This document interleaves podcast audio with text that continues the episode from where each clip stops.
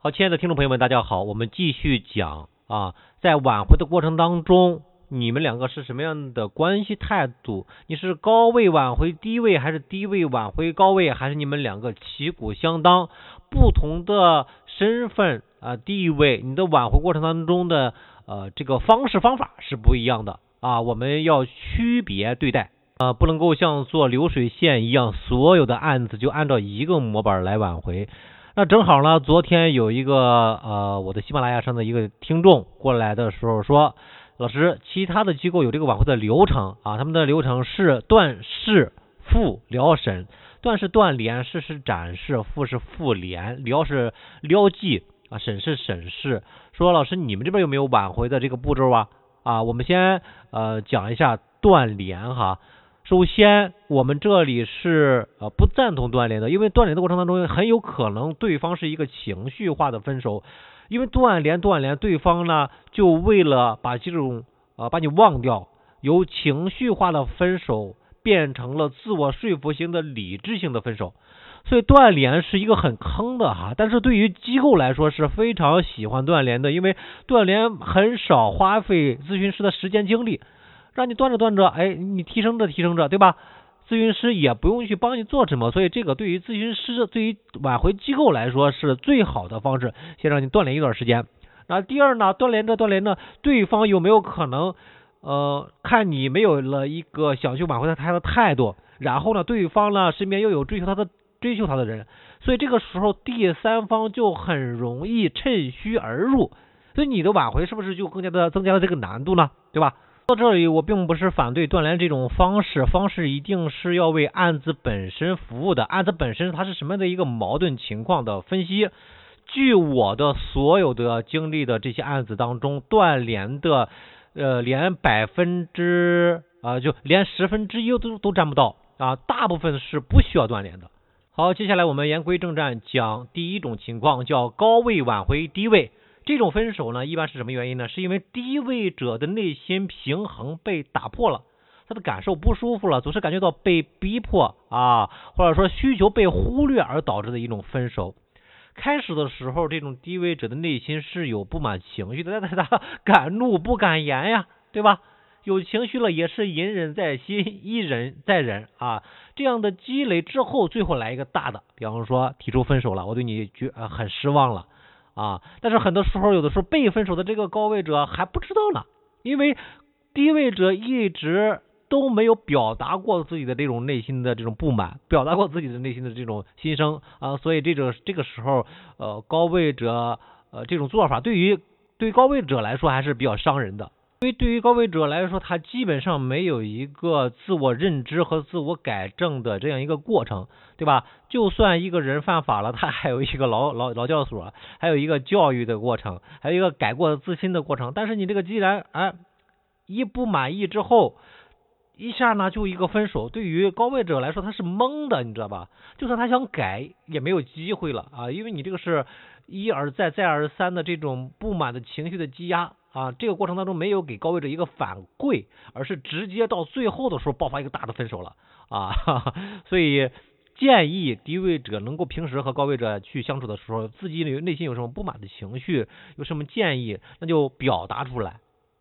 所以对于高位来高位者来说，高位者错在表达方式让对方不舒服上，但是对于低位者来说，他的呃方式的错误在于没有及时的反馈给高位者。有一个很好的良好的互动，因为处理亲密关系，比方说亲子关系、夫妻关系啊，或者说是这种男女朋友之间的关系，一定秉着一个批评与自我批评的这样一个态度方针。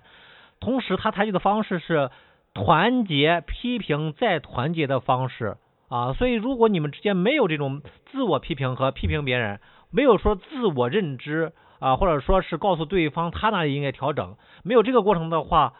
对方不知道他身上有什么问题，而你呢知道对方有什么问题，但是不说出来，不说出来呢，内心又有这种情绪的积压啊，对于关系本身是具有破坏性的。终究有一天，内心的舒适感、内心的这种需求，这个平衡倾斜的时候，关系就开始破裂了。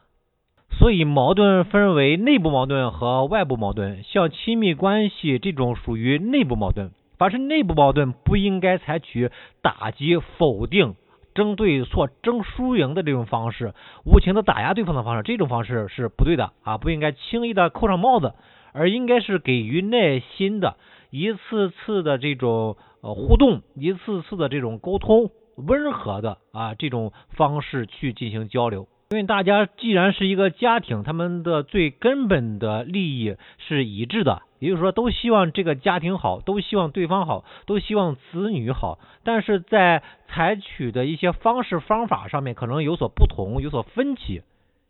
这样呢，错误或者是分歧或者是误会就难免的。呃，这个方式方法教给大家了，无论是处在分手的边缘，还是正在呃相处的过程当中，无论是高位高位挽回低位，还是低位挽回高位，这个方式方法处理内部矛盾都可以用这种方式方式法。那接下来我们继续讲挽回的事情啊。呃，刚才我们已经说到了啊，其实一般的高位者在家庭当中的比较优秀，比方说有车有房有存款有能力有颜值等啊，或者说自己的家庭背景比较好，他有的时候实在想不明白，我这么优秀的人，对吧，竟然还会跟我分手啊？开始的时候可能在挽回里面有种不甘心，这个也是在所难免的。有的时候他想不明白啊，但是这个高位挽回低位的时候啊，是因为没有什么大的原则性的问题。啊，而且平时的相处当中啊，也能够感受到来自低位者的他这个细心啊、体贴啊，啊，一切以自己为主啊，啊，高位者其实是在感受上面比较舒服的，所以低位者能够很好的提供叫情绪价值，善解人意呀，付出奉献呀，接纳包容啊，配合服从啊，会哄你开心呐，会照顾你的情绪啊，啊，这些都是低位者的所有的价值。这个低位者啊，不是讲的是。那高位者在挽回的过程当中，一定要在思想上、认知上要认识到两点。第一点就是你认为的应该，不应该作为他也应该如此的一个王法。也就是说，呃，你觉得应该如此，对方做了和你的期待的这个应该不一致的时候，你就觉得啊，对方是错的啊，对方应该接受批评教育啊，你有情绪。啊，所以你要秉着一个尊重彼此差异、接纳和接纳和允许对方有不同意见、不同的行为的反应啊，所以一定要接纳，就是人家不一定对，但人家有表 表达的权利，就这个意思啊啊。第二就是高位者在挽回的过程当中最大的一个呃反复点啊，就会是这个自尊啊，例如对方不回复、回复的比较慢的时候，他便感受到了。哎，这个在恋爱前和恋爱后，对方对待自己的这个巨大的差异啊，从而感受到了不被尊重啊。因为我们在挽回的过程当中啊，高位者一已经脱离了这种安全感这个最基础的心理需求，而是往更高的自我价值感的实现、自我重要感的实现的这个这个心理需求上。而越优秀的人，越有能力的人啊，其实普遍来说，他们的自尊心还是比较强的啊。而当这个感受到咨询者，被咨询的这个时候，这个被冒犯了啊，反应方式其实是有时候他们是对抗，我要一定要把你打趴下啊，让你服气啊，所以这种啊是不可取的。好了，在认知上有了这种改变，那在挽回的过程当中应该怎么去做呢？第一啊，可以高位挽回啊，但不能够低位挽回，什么意思呢？就是因为这个低位者已经习惯了在一段关系当中被带领，如果你上来就是一个低位的恳求啊、低位的跪舔的方式去挽回的话，他会不相信你有如此大的这样一个改变，反而会觉得你是一个暂时的、伪装的、隐忍的，只是为了让他回去啊，然后回去之后再好好的收拾他啊。所以高位挽回低位完全不用太低啊啊，不用用那种跪舔的方式啊，反而会。啊，让对方不舒服啊，然后呢，高位者其实有的时候也接受不了让自己特别的低啊。第二点就是姿势，咱们一直可以保持这种高位，但是需要有几点调整啊。第一点就是啊，温和而坚定，降低自己的气场。为什么这么说呢？是因为一般我接触的大部分的案子当中啊，就是高位姿高位的这个姿态的这个这个人呢，他其实具有这种不怒自威的强大气场。啊，所以只需要你收敛自己的这个强大的气场，让对方感受到，哎呦，不被威胁了啊，而是能够同频了啊。这样的你既有王者的姿态姿姿态啊，又能够对对方有一定的威慑力啊，对方也会愿意去倾听你的啊，也希望被你带领。之前就是什么？就是因为太强了啊，太强了，对方形成了一个逆反心理啊，或者说是不逆反的时候，表面上没有一个对抗的行为，但是内心已经有不舒适感产生了。第二点就是做到高大，但并不是威胁，而是支持。因为低位者开始找高位者的时候，本来是渴望获得被高位者的带领、被高位者的保护，内心会有欣赏和崇拜啊。但是接触久了之后，难免会有一些摩擦啊。这种本来来自高位者的，不是保护他，不是呵护他，反而是对低位者的攻击和否定、打压的时候啊，或者是对这个低位者的需求忽略的时候。低位者感受不到自己在优秀的高位者这段关系当中的这个价值了，他感受不到自己的价值了，因为你太优秀了啊！你还总是打压我，你还总是说我，你还总是总是否定我，他就没有感受不到价值了。他会想，我都没有价值了，我都这么不舒服了，还不如离开这里呢。所以有的时候你会发现，低位者离开之后，一般会找一个比你还低的，但是这个低位者会给这个这个这个你的这个被分手的这个对象。他一种感觉就是，哎，很尊重他，很认可他，很接纳他，啊，很欣赏他，啊，他要的是这种感觉。所以高位者可以依然的保持你自己的这种高位，但是话语当中要有对低位者的重视、关心、在乎的感觉。例如呢，运用一些推拉话术，征求低位者的这个意见，这一点就很重要啊。也就是说，低位者的回答可能是错的。但是你要给他回答的机会，你要尊重他有回答和说话的权利啊，你不能把人家权利都剥夺了啊。第三点就是不说教啊，不争对错啊，实事求是的说啊，就是高位者一般啊还是比较果断啊，有主见能力呢也比较强，有独立的思想，思想也比较成熟。大部分情况下啊，这个高位者确实是对的啊，处理事情上面确实是对的。啊，但是大部分的时候呢，这个吵架的情况下，高位者呢又是赢了这个低位者。如果是单次的博弈，赢了也就赢了，无妨啊啊。比方说我们的工作当中，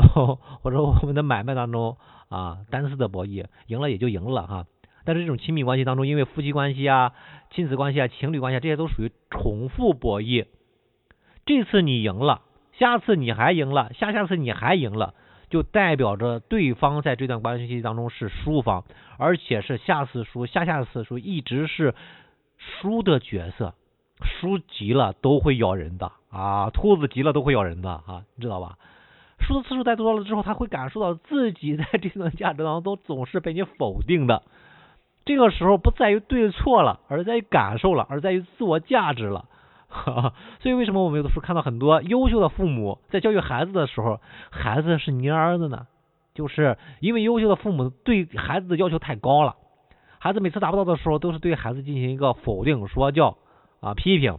在这个时候，孩子感受不到自己的价值啊，因为在你这么优秀的太阳的光辉下啊，一切都是黯然失色的呀，